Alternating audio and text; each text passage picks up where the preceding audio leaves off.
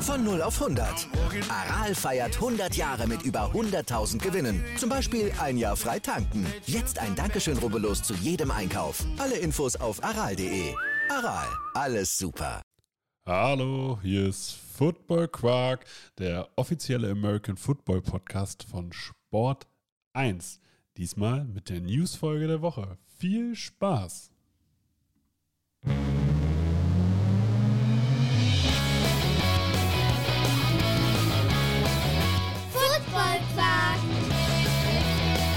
Viel Inhalt. Wenig Masse.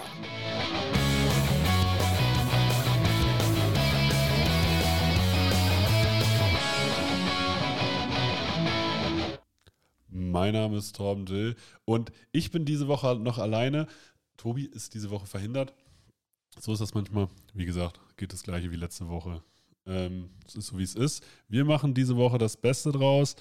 Ich erzähle euch hier im Schnelldurchlauf die News des vergangenen Wochenendes über die GFL, ELF und der NFL. Erstmal beginnen wir aber wie immer mit der Werbung in eigener Sache, wenn man so will. Die Samstagsfolge vorher nicht angekündigt, weil relativ spontan entstanden eine Sonderfolge, das Interview der Woche mit Christopher Berwolf von den Hannover Grizzlies ist immer noch online. Lohnt sich sehr. Christopher, ein sehr authentischer Typ, der Football liebt und lebt. Und äh, sowas finde ich immer beeindruckend. Deswegen hört es euch an, überall, wo es Podcasts gibt. Ansonsten haben wir für diese Woche einen besonderen Plan. Einmal jetzt natürlich die News-Folge, die Review-Folge. Was war am letzten Wochenende los in der GFL, der ELF und der NFL? Diesmal kann man sagen, das war einiges. Dann am Donnerstag eine Preview-Folge. Letzte Woche ist ja Johannes eingesprungen. Diese Woche haben wir prominenten Besuch bei Football Quark. Nämlich Daniel Jensen, der Autor von vom Patrick Mahomes Buch. Ja, kann man das so sagen? Gibt es nur ein Patrick Mahomes Buch? Ich bin mir nicht sicher. Auf jeden Fall Daniel Jensen, ähm, Head of Content äh, von Sport 5. Den meisten aber wahrscheinlich bekannt durch seine Tätigkeit bei der Footballerei. Das heißt, er wird mit mir äh, Spiel den Spieltag picken. Und vielleicht schnacken wir noch links und rechts ein bisschen. Deswegen, es kommt am Donnerstag. Daniel Jensen von der Footballerei ist zu Gast bei Football Quark. Zusätzlich wird es wieder das College Update geben von Philipp Förstner. Der ist bekannt vom Podcast Stars von Morgen. Laut Statistiken und laut der Rückmeldung, die ich bekommen habe äh, auf die Folge, hat euch das gefallen? Einfach einen Einblick ins College zu bekommen. Und deswegen werden wir das diese Woche auf jeden Fall wieder mit einbinden. Ich freue mich drauf. Dann gibt es jetzt das Special. Das German Bowl Special. Es ist nämlich so, es ist das letzte Wochenende vor dem German Bowl. Und äh, deswegen wollen wir euch natürlich auch ausgiebig informieren. Am Samstag kommt hier ein Interview mit Robert Sövegiato. Das ist der Center der Potsdam Royals. Das ist auch schon soweit im Kasten. Das wird am Samstag veröffentlicht. Da geht es natürlich darum, gibt es eine besondere, besondere Vorbereitung jetzt für den German Bowl? Gibt es irgendwelche Dinge, die wir auf jeden Fall wissen sollten? Hat, hat er vielleicht auch noch Tipps für uns? Wer weiß. Folge lohnt sich auf jeden Fall zu hören.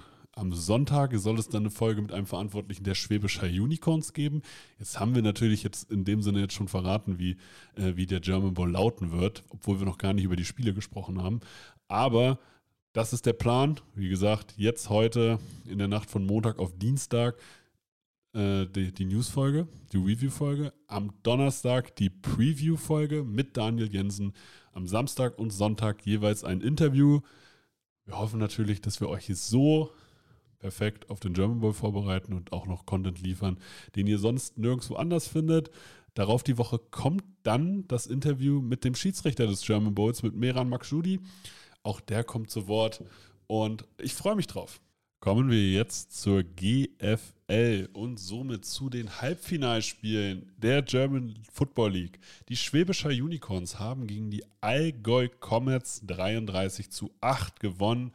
Hier ist es jetzt so, dass die Schwäbisch Hall Unicorns zum zehnten Mal in den German Bowl ein, einziehen und das ist eine krasse Leistung. Die Allgäu Comets immer noch der Überraschungsteilnehmer ähm, des diesjährigen Halbfinales, aber nicht minder verdient. Jetzt war es aber so, es war tatsächlich jetzt einfach Endstation. Schwäbisch Hall war besser. Ähm, Allgäu gar keine schlechten Stats in irgendeiner Form aufgelegt, auch gar nicht schlecht gespielt, aber halt ineffektiv. Und das macht halt Schwäbisch Hall halt aus. Ja, sie vielleicht lassen sich hin und wieder mal ein Jahr zu, aber im Endeffekt, die Gegner scoren nicht gegen Schwäbisch Hall. Äh, und auf der anderen Seite haben sie selber sechs unterschiedliche starke Runner gehabt, die ähm, alle für Yards sorgen, die natürlich auch sozusagen das Spiel auch einfach unberechenbar machen. Und deswegen die Schwäbische Unicorns zu Recht jetzt im German Bowl. Wir sind gespannt wie sie sich da schlagen, wie sie sich gegen die Potsdam Royals schlagen. Die haben am Wochenende gegen die Cologne Crocodiles mit 49 zu 21 gewonnen. Hier war es so, dass äh, der Backup-Quarterback Patterson und Pajanin, der Running Back, äh, einfach ein sehr, sehr dominantes Run-Game aufgelegt haben. Auf der anderen Seite die Cologne Crocodiles hatten eigentlich gar kein Running-Game, aber mit Jackson und McClain eine sehr, sehr starke Receiving-Leistung. Am Ende des Tages hat es aber nicht gereicht, weil Cologne Crocodiles konnten Nadelstiche setzen, die Potsdam Royals konnten aber prinzipiell gar nicht gestoppt werden. Und deswegen ist es aus meiner Sicht auch vollkommen richtig, die Potsdam Royals treten an gegen die Schwäbischer Unicorns im diesjährigen German Bowl. Es gibt noch Tickets für Frankfurt. Das heißt, wenn ihr noch Tickets braucht, googelt das einfach mal. Wir packen das ja auch euch in die Show Notes. Es gibt noch Tickets lohnt sich auf jeden Fall. Frankfurt, super Stadion, super zu erreichen. Und so ein Finale hat nochmal, selbst wenn ihr kein Fan von irgendeiner Mannschaft seid, nochmal seinen eigenen Anreiz. Wir dürfen gespannt sein. Sport 1 hat bereits angekündigt, dass sie das Spiel im Livestream zeigen werden. Das heißt, wenn ihr dann auf sport1.de geht, könnt ihr das Spiel euch äh, live anschauen. Aber natürlich so, äh, so erklärt man das natürlich auch immer allen. Also jemand, der ein Spiel live vor Ort gucken möchte, ist ein live vor Ort Gucker und jemand, der sich etwas im Livestream anguckt, äh, der ist sozusagen einfach gar nicht die Zielgruppe. Das heißt, ähm, das sind einfach unterschiedliche Parts. Deswegen die Info, jemand, der nicht ins Stadion geht, guckt euch das Spiel im Livestream an, gibt es bei Sport 1. Wer ins Stadion geht, kommt nach Frankfurt, unterstützt euer Team oder unterstützt einfach den American Football in Deutschland.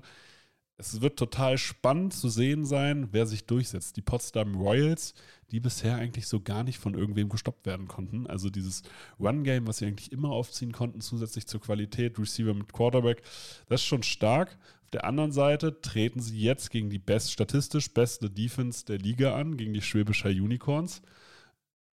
Die muss man erstmal schlagen. Es wird ein starkes Duell. German Bowl ist immer spannend. Beide Teams werden top vorbereitet sein. Wir von Football Quark sagen jetzt einfach mal, die Unicorns gewinnen. Wir können es tatsächlich gar nicht so richtig begründen. Wir sagen jetzt einfach mal, die Unicorns gewinnen.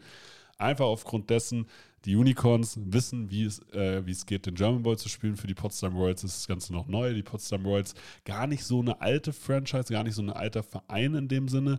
In den letzten Jahren halt hochgekommen aber äh, das auf jeden Fall mit sehr viel Nachdruck. Die Schwäbischer Unicorns, der Dominator der letzten Jahre im Süden, die kennen das Spielchen schon.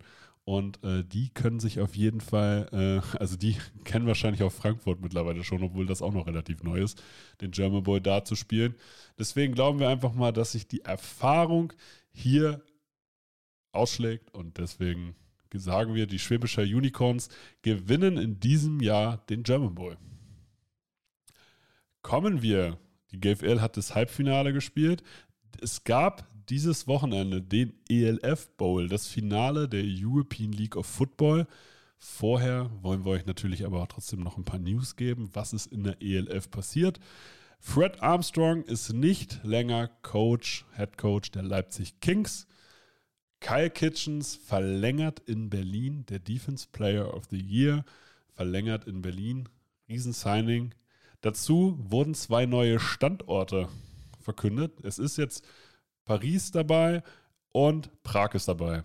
Paris, also wenn ein Standort irgendwie klar war, dass der irgendwann dazukommen wird, wenn Patrick Esume da Commissioner ist, dann war es Paris. Jetzt sind auch Prag mit den Prag Lions dabei, also auch wieder zwei Standorte mit Football-Historie. Es kommen also dieses fürs nächste Jahr dazu Paris, Prag, Mailand, Zürich, Munich und in Ungarn die Hungarian und Tronas. Das ist schon krass. Also sechs neue Teams. Die, Mannschaft, das, die Liga ist jetzt einfach ein Drittel größer geworden. Jetzt sind es 18 Standorte und jetzt ist es eine richtige European League. Das ist schon, also es ist schon beeindruckend, wie schnell diese Liga wächst. Das sind auch die Verantwortlichen, die sind davon beeindruckt. Ähm, wir dürfen gespannt sein, wie das hier weitergeht. Es ist auf jeden Fall immer eine coole Nachricht und auf jeden Fall auch coole Standorte. München, mega Standort, Zürich spannend, Mailand mit den äh, auf jeden Fall Football-Standort, Paris genauso, Prag mit den Prag Lions auch. Also das kann schon echt was werden. Ungarn kann ich ehrlich gesagt nicht einschätzen, aber wir haben es jetzt beispielsweise auch in Barcelona gesehen oder auch in Istanbul. Es gibt vereinzelt daher auch einfach gute Footballspieler. Auch Istanbul wird nächstes Jahr ja stärker sein als dieses Jahr. Deswegen sehr, sehr cool, dass sich die European League of Football noch weiter vergrößert. Dann traurige Nachricht, Miguel Burg, GFL-Veteran und natürlich auch ELF-Veteran, einfach Hamburger Footballspieler, den man, den man einfach kennt, retired, krasse Karriere, größter Respekt an dieser Stelle. Ist immer sehr, sehr tougher Spieler gewesen. Dazu Kasim Edebali hat auch seine Karriere beendet. Jetzt nach dem zweiten Jahr ELF wird er sozusagen seine Footballschuhe an den Nagel hängen. Was soll man dazu sagen? Von den Young Huskies in die NFL geschafft, dann nochmal zwei Jahre für die Sea Devils gespielt. Einfach nur Chapeau. Dazu konnten wir noch eine Nachricht leaken. Das war so ein bisschen, da haben wir uns mal ein bisschen investigativ gefühlt. Sean Shelton wird nächstes Jahr nicht für die Innsbruck Raiders spielen, sondern wird in den Diensten der Munich Rangers sein.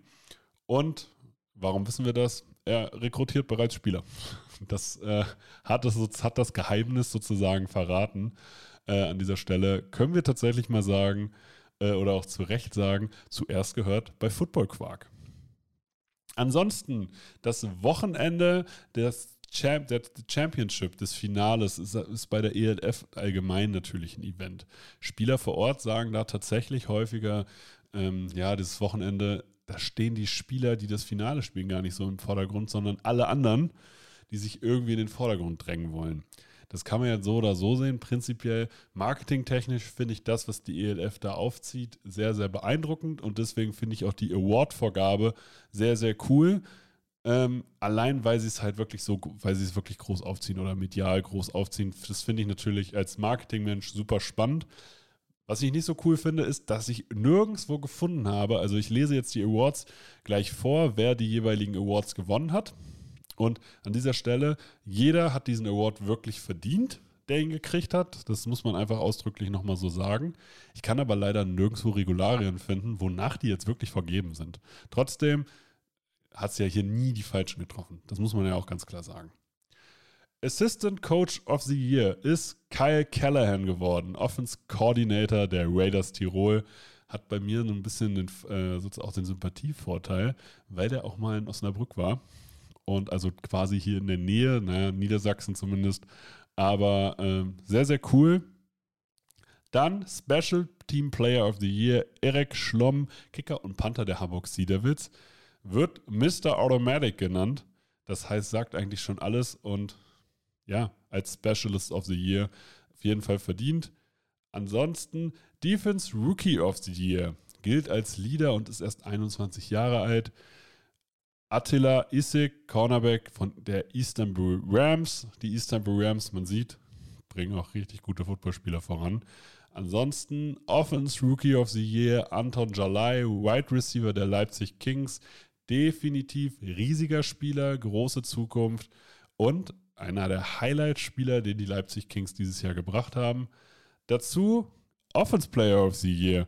Das war natürlich, jetzt natürlich auch schwer. Kyle Sweet, Wide Receiver der Barcelona Dragons. Man hätte es jetzt natürlich auch Zach Edwards geben können. Aber in dem Fall hat es der Receiver gekriegt.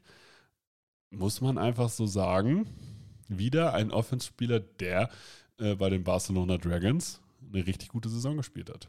Dazu jetzt, wir haben ihn gerade noch als Defense Player of the Year bezeichnet. Jetzt ist er zweifacher Defense Player of the Year und er bleibt als Defensive End bei den Berlin Thunder. Kyle Kitchens sehr, sehr beeindruckend, was der in Berlin wirklich abgeliefert hat. Rookie of the Year, also nicht Offense oder Defense, sondern overall Wide Receiver Marco Schneider von den Raiders Tirol. Ich glaube, er ist der shiftieste, shiftieste Spieler äh, der da zur Wahl stand. Sehr, sehr cool und auf jeden Fall verdient. Coach of the Year, obwohl nächstes Jahr nicht mehr im Amt. Andrew Weidinger, Head Coach der Barcelona Dragons. Und wenn man eine Sache sagen muss, dann ist es halt so, dass die Barcelona Dragons auf jeden Fall positiv überrascht haben und dieses Team einfach so sozusagen von einer richtigen Losing-Franchise. Und ich selber habe gedacht, die gewinnen vielleicht zwei Spiele dieses Jahr zu einem Winning-Team.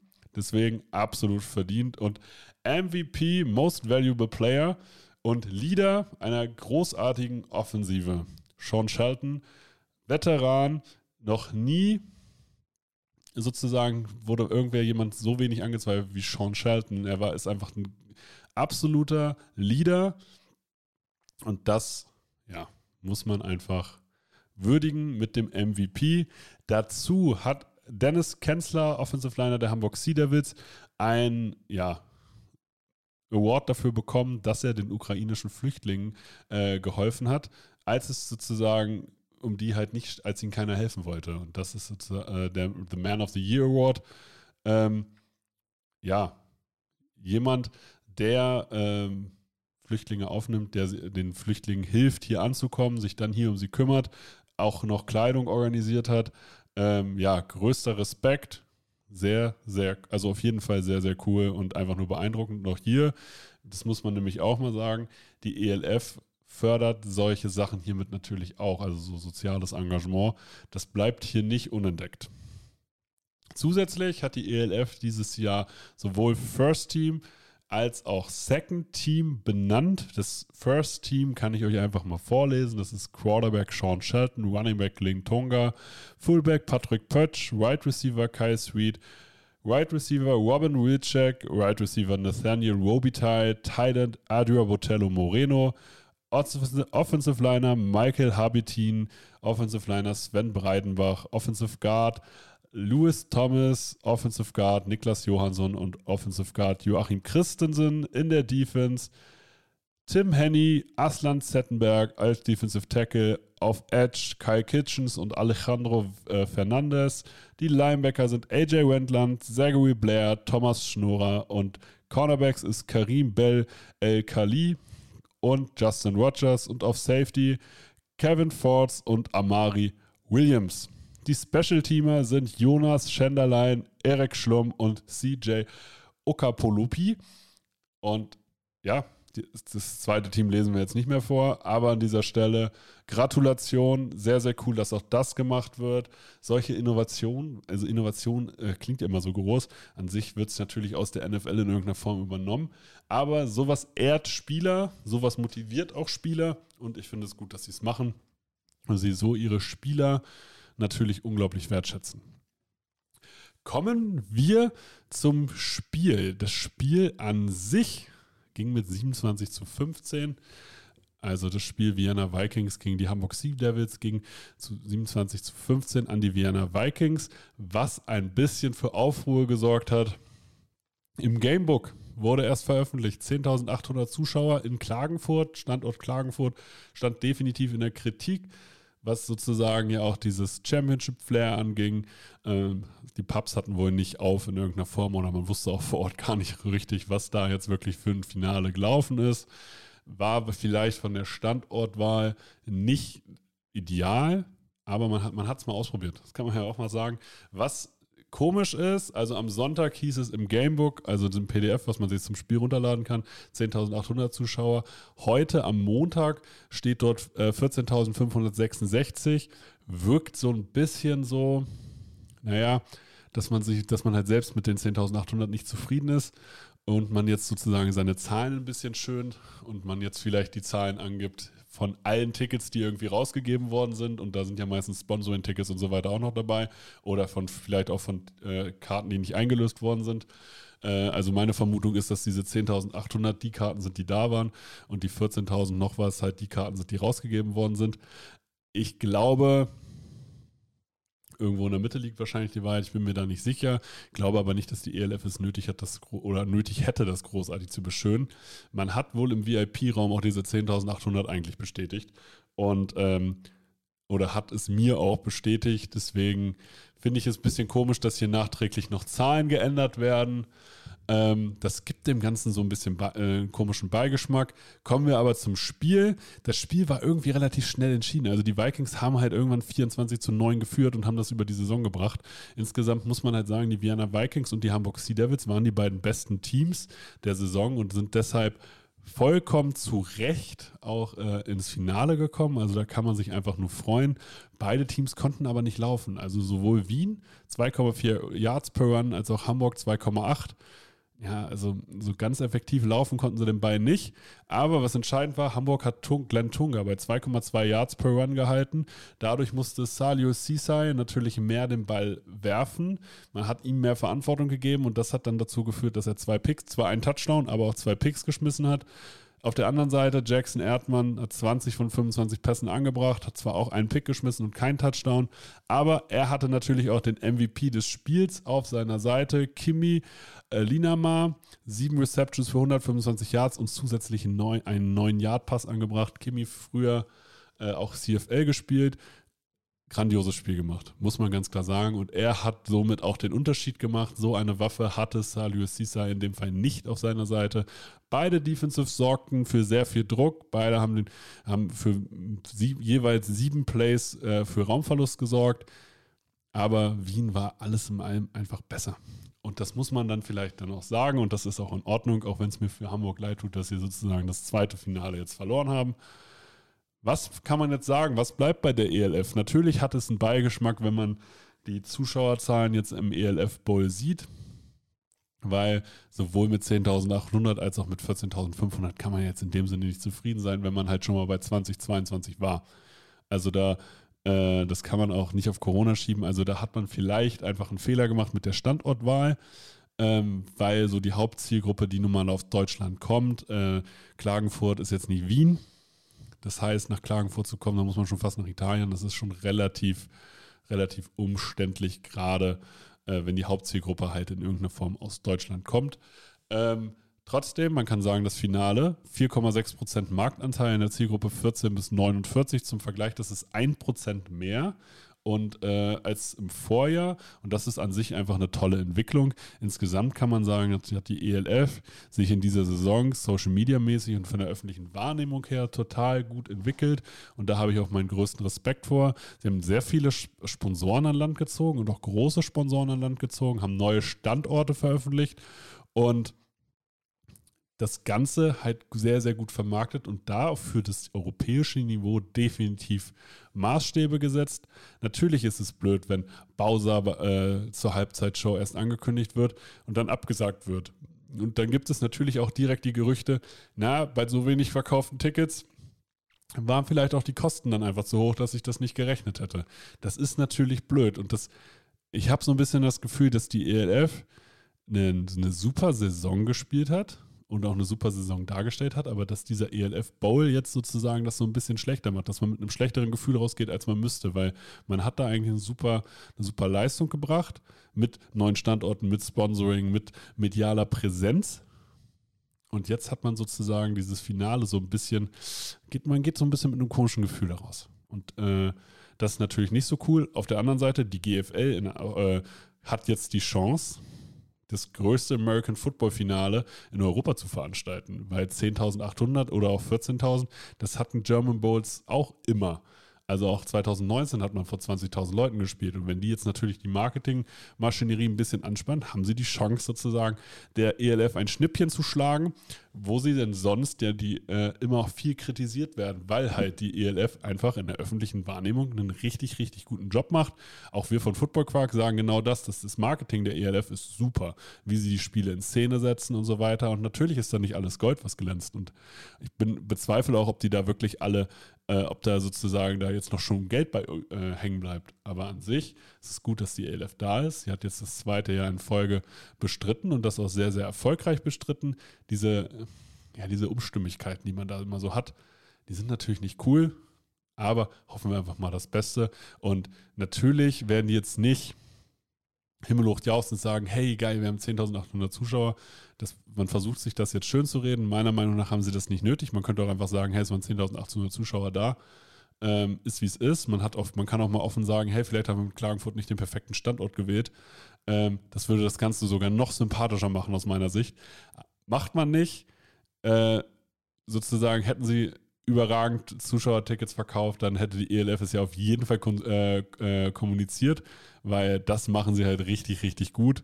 Ähm, aber ich glaube, dass dieses Thema halt nur davon ablenkt, was da eigentlich gerade passiert ist. Die Vienna Vikings haben in ihrem ersten Jahr in der ELF sofort den Titel geholt und das ist eine riesige Leistung. Und an dieser Stelle wirklich herzlichen Glückwunsch an die Vienna Vikings. Absolut verdient das beste Team der Saison, hat sich diesen Titel geholt und ich freue mich auf jeden Fall für alle Beteiligten.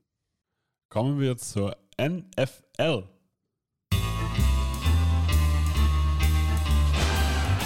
Hier kommt die NFL.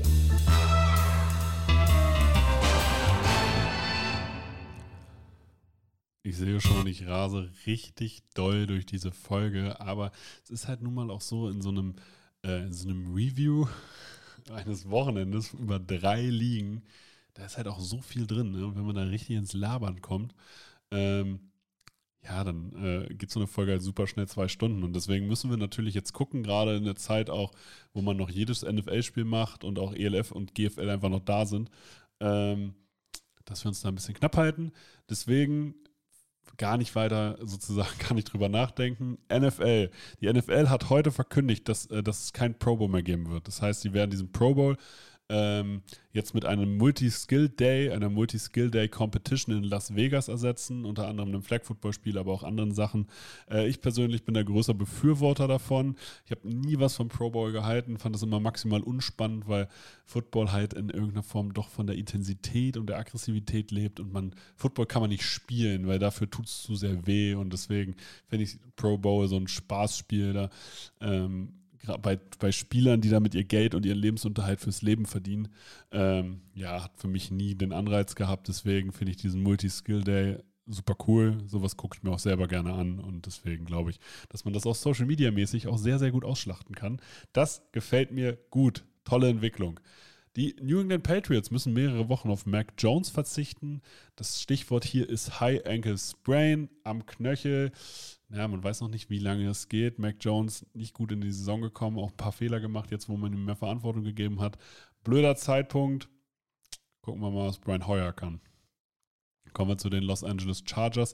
Auch die Chargers machen Chargers-Dinge. Ja, so kann man es sagen. In dem Fall haben, sind sie ein bisschen vom Pech verfolgt. Nicht nur Justin Herbert ist verletzt, also oder zumindest stark angeschlagen. Und Sean Slater, der Pro Bowl-Tackle, den sie letztes Jahr gedraftet haben, hat sich den Bizeps gerissen und ist raus für die Saison. Und auch Joey Bosa, der andere, der sozusagen der Defensive End, der jetzt auf der anderen Seite von Kali Mack spielt und ähm, wo man vergisst, wie gut der eigentlich ist, da, der ist auf jeden Fall auch verletzt und da weiß man jetzt, stand jetzt noch gar nicht, was der hat, aber man weiß nur, sieht nicht so gut aus. Deswegen sehr, sehr schade. Wenn die jetzt natürlich alle ausfallen, Slater, Bosa und Herbert, dann äh, ja, am nicht optimale Saison auf jeden nicht optimale Saisonstart für die Chargers auf jeden Fall. Obwohl man sich natürlich vor der Saison und auch wir hier von Football Quark eine Menge von den Chargers versprochen hat. Die Detroit Lions müssen wohl zwei Wochen auf Swift verzichten, ihren Running Back, äh, der hat eine Schulterverletzung. Die San Francisco's 49ers müssen auf Trent Williams verzichten, vier bis sechs Wochen, vielleicht aber auch acht. Auch hier Stichwort High Ankle Sprain. Das Ding ist, bei so schweren Leuten wie Trent Williams kann sowas auch mal ein bisschen länger dauern. Ähm, die Minnesota Vikings gucken, wie fit Dalvin Cook ist. Er sagt natürlich selber, er ist fit, aber ihm ist jetzt schon zum zweiten Mal innerhalb von kürzester Zeit die Schulter rausgeflogen. Das ist natürlich alles andere als ideal. Ähm, wie gesagt, trotzdem letzte Woche gute Leistung gebracht. Wir gucken einfach mal, wie es da weitergeht. Kommen wir zu den Spielen. Die, Spiel, äh, die Spiele beginnen in dem Fall mit dem Spiel Steelers gegen Cleveland Browns, Pittsburgh Steelers gegen die Cleveland Browns. Das haben die Cleveland Browns für sich entschieden. Vielleicht das letzte Spiel als Starter von Mitch Trubisky. Die Steelers können weiterhin nicht laufen und die Waffen werden einfach auch von Trubisky nicht so gut eingesetzt. Natürlich haben die jetzt dadurch ein paar Highlight-Catches gehabt und dieser Catch von Pickens da in Querlage schon beeindruckend. Spricht aber auch manchmal davon, dass manche Bälle auch einfach ungenau kommen. Ähm, und man da sozusagen so Highlight-Flüge noch einlegen muss, damit man sie irgendwie kriegt. Auf der anderen Seite die Browns lassen Preset richtig gut aussehen. Ne? Sie haben natürlich Chubb und Hunt im Running Game. Sie haben diese O-Line und das gibt dem halt wieder die Baseline und ähm, das Preset halt glänzen kann. Und dann kann er noch Cooper und auf, auf der Mitteldistanz einsetzen und Joku für die kurzen Pässe. Und das der Vorteil bei den Browns ist halt einfach, die machen keine fancy Dinge. Die verlangen von ihrem Quarterback nicht irgendwie Dinge, die er nicht kann. Und deswegen absolut zu Recht gewonnen. Ich bin gespannt, wie die Steelers hier wieder rauskommen, weil die Waffen sind krass. Das Ding ist, die, man, hatte, hat vor der Saison schon gesagt, dass sie keine gute O-Line haben und das bewahrheitet sich jetzt leider. Deswegen kann auch Najee Harris nicht wirklich laufen. Und dadurch, wenn man nicht laufen kann, dann hat man auch nicht die Möglichkeit hinterher so überragend ähm, die Waffe, seine Waffen einzusetzen, weil Pat Fryermuth, Deontay Johnson, ähm, George Pickens, das ist schon alles echt gut. Ne? Das muss man manchmal immer wieder beeindruckend sagen. Wenn die jetzt einen Quarterback hätten und vielleicht eine Interior Line, dann wären mit den Steelers auf jeden Fall zu rechnen. So verlieren sie gegen die Cleveland Browns.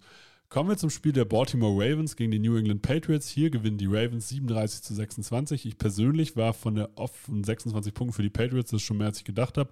Die Offense der Ravens ist aber stark und Lamar Jackson spielt hier wirklich eine, von den Stats her eine Mega-Saison. 218 äh, Yards Passing, vier Touchdowns, ein Pick. Dazu wieder über 100 Yards Rushing. Das ist der erste Spieler, der das so äh, mit 100 Yards Rushing und mehreren Touchdowns und äh, über 200 Yards Passing so in der NFL hingelegt hat. Und das halt sozusagen zwei Spiele in Folge. Sehr, sehr beeindruckend. Die Ravens haben die Patriots auch so ein bisschen im Spiel gehalten durch einen Fumble von Bateman. Ähm, aber Mac Jones hat das Spiel auch gerne weggeworfen. Wenn ich am Anfang gedacht habe, so 22 von 32 Pässen angebracht für 321 Yards, liest sich gut. Drei Picks, kein Touchdown, dafür halt gar nicht. Ne? Das, das Run-Game der Patriots, Stevenson hat das jetzt irgendwie übernommen. Also Stevenson deutlich besser gelaufen als Harris. Ich glaube, im Endeffekt ist man aber froh, dass man beide hat. Aber im Moment hat Stevenson anscheinend die Nase vorn. Auf Receiver hat Devonte Parker jetzt wirklich sein Breakout-Game. Aber wenn dein Quarterback halt drei Picks schmeißt, und dazu noch Nelson Aguilar dann nach einem Tackle von Kyle Hamilton, was er, was Hamilton aber auch gut gemacht hat, den Ball verliert, ja, dann wird diese Offense halt nichts. Man hatte immer so das Gefühl, ja, es läuft, es könnte laufen, aber der letzte Funk ist nicht übergesprungen. Äh, und deswegen hat man am Ende des Tages, trotz einer starken Leistung von Dietrich Rice, der drei Sacks und vier Tackle for Loss hatte, ähm, hat man einfach auch zu Recht verloren. Die Baltimore Ravens sind einfach das Stück weiter, was die Patriots noch nicht sind. Und für die Patriots kann das eine extrem lange Saison werden. Kommen wir zu den Kansas City Chiefs. Die haben jetzt gegen die Indianapolis Colts mit 17 zu 20 verloren. Die Offense der Chiefs hatte Probleme. Sie konnten nur 2,5 Yards per Run laufen also die, und die offensiven Play, explosiven Plays äh, im Receiving Game haben einfach gefehlt. Also man hat den, man hat ihnen sozusagen schon Completions gegeben, aber man hat ihnen halt nicht die Big Plays gegeben. Und auf der anderen Seite, die Colts Offense war auch nicht überragend, weil ich meine, Jonathan Taylor lief ineffektiv. 21 Carries für 74, das ist für Jonathan Taylor nicht gut.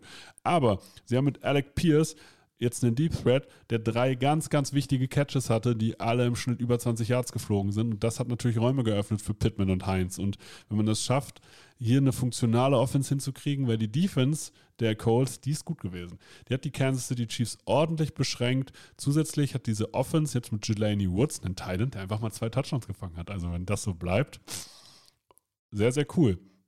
Auf der anderen Seite, auch hier muss man sagen, die Kansas City Chiefs Defense im Vergleich zum Vorjahr. Was hätten wir gemacht, wenn wir gesagt haben, boah, sie scoren selber nur 17 Punkte letztes Jahr, dann wusste man, okay, die Kansas City Chiefs können das Spiel nicht gewinnen. Aber die Defense ist stark genug, dieses Jahr dieses Team im, im Spiel zu halten es hat jetzt nicht gereicht. Für mich war das jetzt hier aber noch keine Blaupause, wie man die Kansas City Chiefs schlägt, sondern die Colts haben das gut gemacht. Sie haben das hinterher auch abgezockt gemacht, aber ich würde das jetzt erstmal als Ausnahme von der Regel bezeichnen. In acht von zehn Fällen gewinnen das die Kansas City Chiefs. Kommen wir zum Spiel der New Orleans Saints gegen die Carolina Panthers. Die New Orleans Saints verlieren gegen die Carolina Panthers 14 zu 22. Für mich ist das irgendwie ein seltsames Spiel gewesen. Auf der einen Seite muss man sagen, hey, Christian McCaffrey ist wieder gut. Aber irgendwie hat es bei dieser Panthers Offense auch noch nicht gekickt. Also, dass man jetzt so sagt, so bam, die, also die haben, die haben Christian McCaffrey, die haben Moore, die haben Robbie Anderson und Baker Mayfield äh, dirigiert die alle total gut. Das sagt man halt irgendwie nicht. Es ist halt irgendwie alles so ein bisschen Stückwerk. Auf der anderen Seite ist man halt bei den New Orleans Saints von den Waffen beeindruckt. Also Camara hatte ein besseres Spiel, Chris Olave hatte ein richtiges Breakout-Game mit neun Receptions für 147 Yards und auch Traquan Smith mit 105 Yards. Super. Mega, mega cool. Aber es ist halt auch, das war fehleranfällig. James Winston, Ball zu oft weggeschmissen, einfach Fehler gemacht, auch Drives dadurch versaut. Die Carolina Panthers haben das gut zu Ende gespielt, haben das im Endeffekt verdient gewonnen, aber irgendwie hat man bei den Saints das Gefühl gehabt, da wäre mehr drin gewesen. Was man sagen muss, die Defense der Carolina Panthers, JC Horn, Derek Brown, beide ein Pick. Dazu Jeremy Chin, den ich persönlich ja mega finde. Und irgendwann wird der auch nochmal Defense Player of the Year. Vielleicht. Eher nicht aufgrund der Position, aber ich finde ihn einfach richtig gut. Acht Tackle, sechs Solo, ein Sack, ein Tackle for Loss, zwei Pass Deflections, ein Quarterback-Hit. Da ist alles dabei. Und ähm, da muss man sagen, die Carolina Panthers Defense hat auf jeden Fall eine Menge Talent. Die Saints Defense ist natürlich von vornherein auch gut. Ne? Carolina hat aus meiner Sicht verdient gewonnen, auch wenn man bei den Saints einfach sagen muss, hier wäre wahrscheinlich mehr drin gewesen. Kommen wir zum Spiel der Houston Texans, die haben gegen die Chicago Bears verloren. 20 zu 23. Hier muss man sagen, Khalil Herbert, 20 Carries für 157 Yards, zwei Touchdowns. Wer zur Hölle braucht David Montgomery? Wenn man Herbert hat.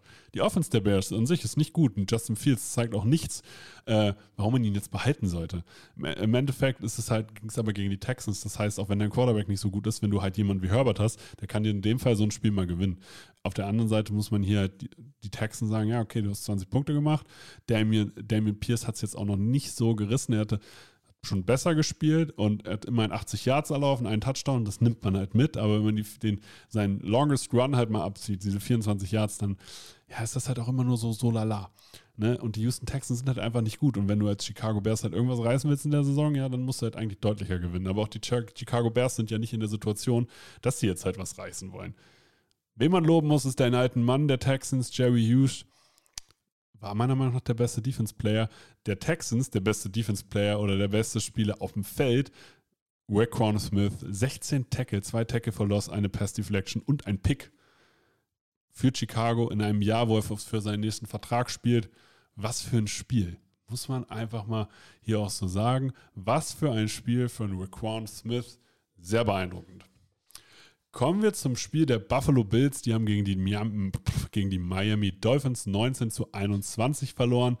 Dieses Spiel hat richtig viele Geschichten. Also hier muss man sagen, man hatte einen Late-Hit gegen Tour, wo es ganz komisch war, dass der erst benommen, also sichtlich benommen war, aber dann nach der Halbzeitpause dann doch zurückkam. Also es wird wohl auch ein Nachspiel haben in irgendeiner Form. Ähm, aber er hat ja danach okay gespielt. Dann war es wohl diese hohe Luftfeuchtigkeit, diese Hitze, die mehreren Bills-Spielern auch Probleme gemacht hat. Josh Allen hat sich irgendwann fast mit Christian Wilkins geschlagen, hat man das Gefühl gehabt. Es gab einen Butt-Punt, was ultra lustig aussah. Und ich weiß nicht, es sind wahrscheinlich auch die Mangelung äh, von vielen Kleinigkeiten. Ich meine, Buffalo hatte 90 Plays, Miami 39. Die Buffalo Bills hatten mehr First Downs, mehr als doppelt so viele, haben mehr doppelt so viele Total Yards gehabt und hatten auch 20% mehr als 20 Minuten länger den Ball. Aber im Ende des Tages haben die Miami Dolphins halt gewonnen ich glaube hier nicht, dass die Miami Dolphins jetzt wissen, wie man die Buffalo Bills schlägt. Und ich glaube auch hier, die Buffalo Bills gewinnen acht von zehn Spielen. Aber es zeigt auch, die Miami Dolphins sind auch trotz schlechterer Stats immer gefährlich, weil alleine Waddle und Hill auf dem Feld sind. Und diese Präsenz sorgt halt für eine, für eine große Gefahr. Es liegt nicht an Tour, auch wenn der gerade Passing Leader ist.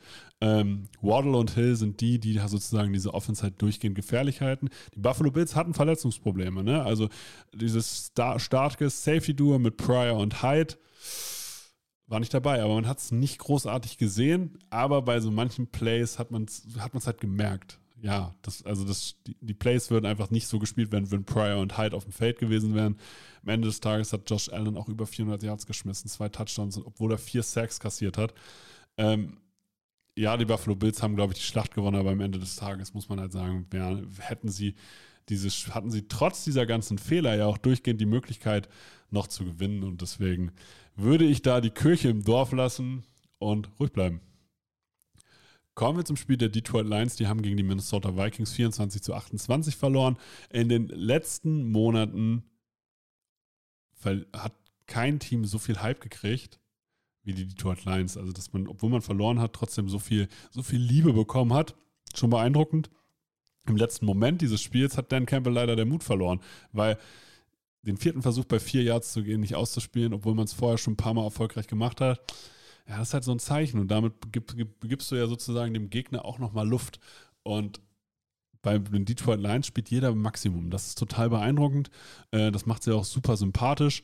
Aber bei den Minnesota Vikings reicht dann halt auch, sie haben, sind schlecht gestartet, äh, schlecht gestartet und im Endeffekt haben sie nur im zweiten und vierten Quarter gescored und im ersten und dritten gar nicht und trotzdem haben sie gewonnen. Und im richtigen Moment trifft Cousins dann halt auch die guten Entscheidungen und das, obwohl Justin Jefferson kein auffälliges Spiel hatte. Diesmal haben sie halt Thielen und Osborne rausgeholt. Adam Thielen hat ein kleines Jubiläum gefeiert, 50. NFL-Touchdown, haben so viele nicht erreicht. Die Vikings haben sich mit Jordan Hicks echt einen krassen Linebacker wiedergeholt. Der Typ ist echt fit. Auf der anderen Seite die Lions, Malcolm Rodriguez, der Sechs-Runden-Pick, den wir hier bei Football Quark richtig doll feiern. Auch sehr, sehr starkes Spiel gemacht. Ja, am Ende, Ende des Tages haben die Vikings gewonnen hätte wahrscheinlich nicht so eng sein müssen. Trotzdem, jedes Team tut sich schwer gegen die Detroit Lions, weil sie einfach immer 100% geben und weil sie exekuten und das finde ich beeindruckend. Kommen wir zum Spiel der Cincinnati Bengals. Die haben gegen die Jets gespielt, gegen die New York Jets und 27 zu 12 gewonnen naja, wer jetzt ein Breakout-Spiel der Bengals erwartet hat, ne, ich unter anderem habe das erwartet, der wurde halt enttäuscht. Die Bengals sind einfach das talentiertere Team gewesen. Boyd hat natürlich ein super Spiel gemacht, Samaji Perrine hat ein super Spiel gemacht, keine Frage. Aber diese Cincinnati Bengals Offense ist halt Stückwerk. Es basiert darauf, dass einzelne Player halt ihre Matchups gewinnen und gut ist.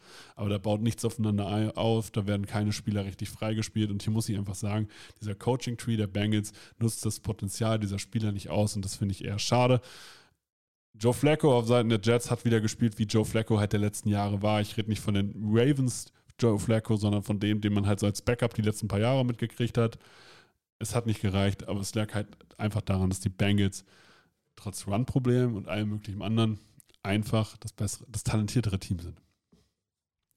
Kommen wir zum Spiel der Las Vegas Raiders. Die haben gegen die Tennessee Titans 22 zu 24 verloren. Hier muss man sagen, hier merkt man halt auch, was für ein Narrativsport American Football einfach ist. Gewinnen die Raiders das, sagt man so, ja, okay, dann sind sie halbwegs vernünftig gestartet. Jetzt sind sie natürlich in der tiefsten Krise. Die Titans trotzdem hat man nicht das Gefühl, dass sie jetzt sozusagen befreit aus diesem Spiel rausgehen, weil ja, die Titans haben gewonnen, aber Derrick Henry wirkt immer noch nicht wie der Alte und man hat auch die komplette zweite Hälfte in diesem Spiel einfach nicht gescored und äh, das geht gegen andere Teams halt einfach nicht gut. Da kannst du so einen Sieg nicht über die Zeit retten und ja, und auf Seiten der Raiders, naja, es gab nur ein Team, was nach einem 0-3-Start noch in die Playoffs gekommen ist. Ich selber habe die Raiders auf sechs Siege getippt und habe dafür richtig Hate kassiert. Mal gucken, vielleicht habe ich ja sogar recht. Das eine Team, was noch in die Playoffs gekommen ist, waren übrigens die Houston Texans.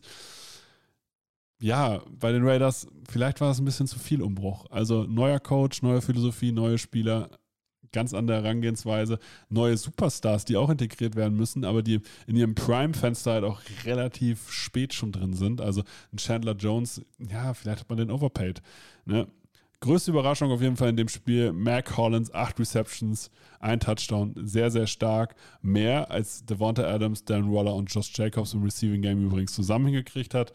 Wer auch immer abliefert, ist Max Crosby im Gegensatz zu Chandler Jones. Und diese Raiders Defense hat allgemein so viele Schwachstellen und vielleicht ist sind diese All-In-Moves für Devonta Adams und Chandler Jones ein bisschen zu früh gekommen, weil man einfach noch gar nicht so weit war.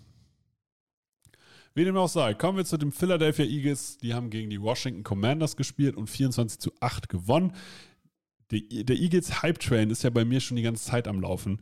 Und wenn man jetzt seinen alten Quarterback auch nochmal neunmal sackt, dann finde ich das sehr, sehr sympathisch.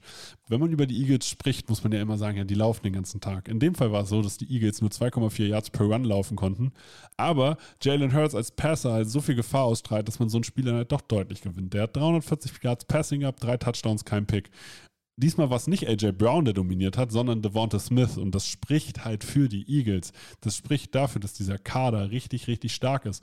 Und was auch dafür spricht, ist, dass man die Line of Scrimmage dominiert. Sowohl die Offensive Line als auch die Defensive Line hat dem jeweiligen äh, Gegner auf äh, Washingtoner Seite keine Chance gegeben, wenn man sich jetzt einfach mal durchliest, Brandon Graham hatte zweieinhalb Sacks, Fletcher, Fletcher Cox anderthalb, Hassan Reddick anderthalb, Josh Sweat anderthalb, Javon Hargreaves anderthalb. Ja, das, das ist beeindruckend. Das ist echt, echt cool, äh, wenn die Eagles so weitermachen. Die, man hat gesehen, die Offense ist jetzt variabler. Das hat natürlich auch für AJ Brown, hat natürlich auch Räume für Devonta Smith geöffnet und so weiter. Aber das muss man auch nutzen und die Eagles sind sehr, sehr stark in die Saison gekommen. Da gibt es gar nichts anderes zu sagen.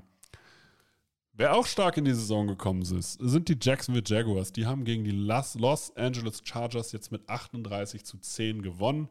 Wer hätte gedacht, dass äh, Trevor Lawrence nach drei Wochen der beste Quarterback in seiner Division ist? Jetzt drei Touchdowns, kein Pick, 262 Yards. Die Jaguars haben eine Identität, lassen James Robinson auch 17 Mal laufen für 100 Yards. Sie haben unterschiedliche Waffen mit Zay Jones, Christian Kirk, Travis Etienne, Marvin Jones.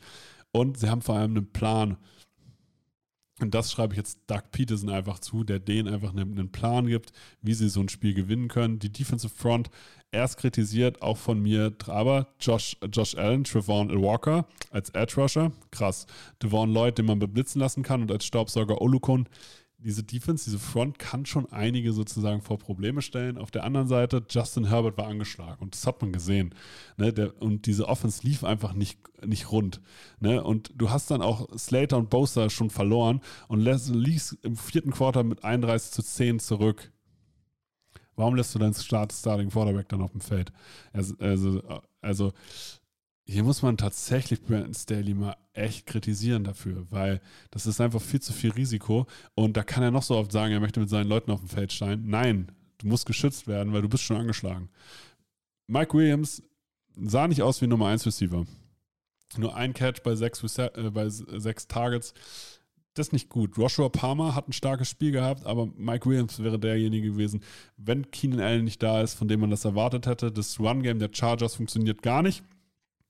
Aguilar konnte sich die ganze Saison noch nicht zeigen. Ich glaube immer noch, dass dieses offensive äh, System nicht alles aus äh, Justin Herbert herausholt. Und man hier vielleicht, auch da muss man vielleicht Brandon Staley jetzt im zweiten Jahr auch mal in die Pflicht nehmen, dass, wenn es nicht klappt, man hier einfach eine Weiterentwicklung oder ein anderes Personal braucht im Coaching-Bereich. Ich sage nicht, dass man den Headcoach sofort rausschmeißt, aber man sollte vielleicht über die Position- äh, und Coordinator-Jobs im Offense-Bereich mal nachdenken. Kommen wir zum Spiel der Green Bay Packers. Die haben gegen die Tampa Bay Buccaneers gespielt, 14 zu 12 gewonnen. Und es tut mir leid, aber die zwei, zwei der besten Quarterbacks aller Zeiten spielen gegeneinander und es geht 14 zu 12 aus. Und die Receiver, die besten Receiver waren Romeo Daubs und Russell Gage. Also, und wer hätte vor der Saison gesagt, dass die Packers gegen die Bucks spielen und die Packers die besseren Receiver haben? Also, das ist natürlich auch Mike Evans Ding, das muss man nicht entschuldigen, aber ähm, dieses Spiel würde ich jetzt auch nicht so krass bewerten. Im Endeffekt, ja, haben beide nicht gut gespielt. Und ja, die Packers haben gewonnen, aber ja, die Aussagekraft für dieses Spiel ist, glaube ich, relativ gering.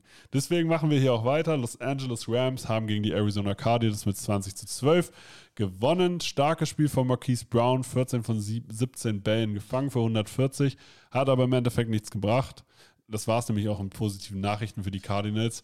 Es gab kein Run-Game, es gab zu wenig Explosivität. Der Gameplan wurde einfach wieder mal nicht angepasst. Und das muss man halt bei Kingsbury jetzt mittlerweile auch echt kritisieren, ähm, dass man es halt irgendwie nicht schafft, einen klaren Plan B zu implementieren. Auf der anderen Seite wirkt Matthew Stafford noch nicht so ganz in der Saison angekommen. Cam Akers war besser, aber die Offense Line hat einfach noch Schwächen. Ich habe bei den Receivern das Problem, also da fehlt ein Outside Receiver, so aller OBJ Alan Robinson ist das noch nicht. Skowronek, Ben Skowronek, ja, ist aber auch nicht die Wunschlösung, auch wenn er mal gut spielt. Und bei der Defense Line fehlt halt einfach der Punch außerhalb von Aaron Donald. Auch hier sollte man gucken, was ist vielleicht noch auf dem Markt. Kann spannend sein. Kommen wir zum Spiel der Atlanta Falcons. Die haben gegen die Seattle Seahawks 27 zu 23 gespielt. Hier muss man einfach nur einen Namen sagen. Cotterell Patterson, 17 Carries für 141 Yards, ein Touchdown. Megapartie. Muss man einfach so sagen. So einen Spieler hatten die Seahawks dann auch einfach nicht, um das zu matchen. Kyle Pitts, auch jetzt in der Saison angekommen, hat fünf Bälle gefangen. An sich aber ein lowes Game. Also ich meine, das sind zwei Teams, die jetzt nicht so viele Spiele dieses Jahr gewinnen werden. Aber für Cordero Patterson freut es mich auf jeden Fall. Er hat hier den Unterschied gemacht und deswegen sehr, sehr cool. Die San Francisco 49ers haben das Spiel gegen die Denver Broncos mit 10 zu 11 verloren. Das tut mir leid, das ist kein Footballergebnis. 10 zu 11. Russell Wilson hatte einen hellen Moment im Endeffekt, das hat gereicht. Und Melvin Gordon hatte diesen einen Touchdown, den er dann über die Linie getragen hat. Cortland Sutton wirkt im Moment so, als wäre er der größte Profiteur des, der Wilson-Verpflichtung. Aber an sich ist das ja noch keine funktionierende Offense und das finde ich halt echt schade. Auf beiden Seiten muss man sagen, echt starke Defense. Ne? Also sowohl Denver als auch die 49ers sehr, sehr cool. Auf 49ers Ebene Vielleicht war das auch ein bisschen zu viel Unruhe jetzt mit der Trey Lance-Verletzung. Man weiß es nicht. Die Yards waren okay, aber es war halt alles im Endeffekt ineffektiv. Aber ja, und die Defense, ich meine, hat, hat die Broncos bei elf Punkten gehalten. Also an der liegt es nicht. Hier muss man auch Nick Bosa nochmal nach vorne heben. Vier Quarterback-Hits. Der Typ spielt wie ein Defensive Player of the Year. Kann man vielleicht einfach mal so in den Raum werfen. Zum Abschluss hab, ist das nämlich auch eine meiner Overreactions vielleicht schon. Nick Bosa wird Defense Player of the Year. Denkt vielleicht einfach mal drüber nach. Das kann was werden. Dann, die Las Vegas Raiders haben sich verspekuliert und werden auf keinen Fall in die Playoffs kommen. Ist für mich auch schon wieder gar keine Overreaction. Und die dritte Reaktion, oder die, wir können sie auch nicht Overreaction nennen. Wir nennen sie Schlussfolgerung nach dem dritten Spieltag. Die dritte Schlussfolgerung ist, die Philadelphia Eagles gewinnen den Super Bowl oder sind zumindest ein Super Bowl-Kandidat. An dieser Stelle. Das war's von mir. Das war's mit der GFL, ELF und NFL. Wenn euch diese Folgen gefallen, dann schreibt uns, teilt die Folgen, gebt uns äh, einen Like bei Instagram, bewertet uns bei Spotify. Es war mir ein Blumenpflücken. Auch solche Folgen machen mir in irgendeiner Form Spaß. Deswegen, äh, ja, ich hoffe, sie gefallen euch genauso. Ähm, und ich wünsche euch noch eine gute Zeit. Lasst es euch gut gehen. Wie viele Kaffees waren es heute schon? Kaffee spielt im Leben vieler eine sehr große Rolle. Und das nicht nur zu Hause oder im Café, sondern auch am Arbeitsplatz. Dafür gibt es Lavazza Professional. Kaffee am Arbeitsplatz, der genauso lecker schmeckt wie in eurem Lieblingscafé. Die perfekte Kaffeelösung für jede Art von Unternehmen. Klein, mittel, groß. Ihr habt auf jeden Fall einen Kaffee, der schmeckt. Die richtige Motivation für eure Arbeitstage. Alle Infos zu Lavazza Professional findet ihr auf lavazzapro.de mit allen Kaffeelösungen für euer Büro.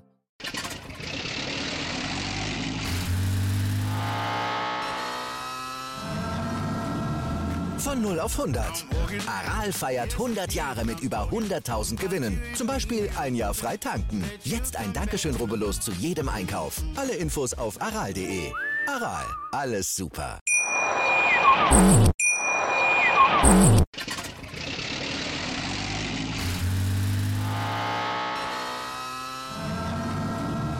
Von 0 auf 100.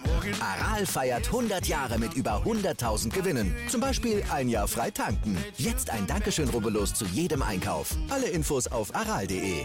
Aral, alles super. Wie viele Kaffees waren es heute schon? Kaffee spielt im Leben vieler eine sehr große Rolle. Und das nicht nur zu Hause oder im Café, sondern auch am Arbeitsplatz. Dafür gibt es Lavazza Professional. Kaffee am Arbeitsplatz, der genauso lecker schmeckt wie in eurem Lieblingscafé. Die perfekte Kaffeelösung für jede Art von Unternehmen. Klein, mittel, groß. Ihr habt auf jeden Fall einen Kaffee, der schmeckt.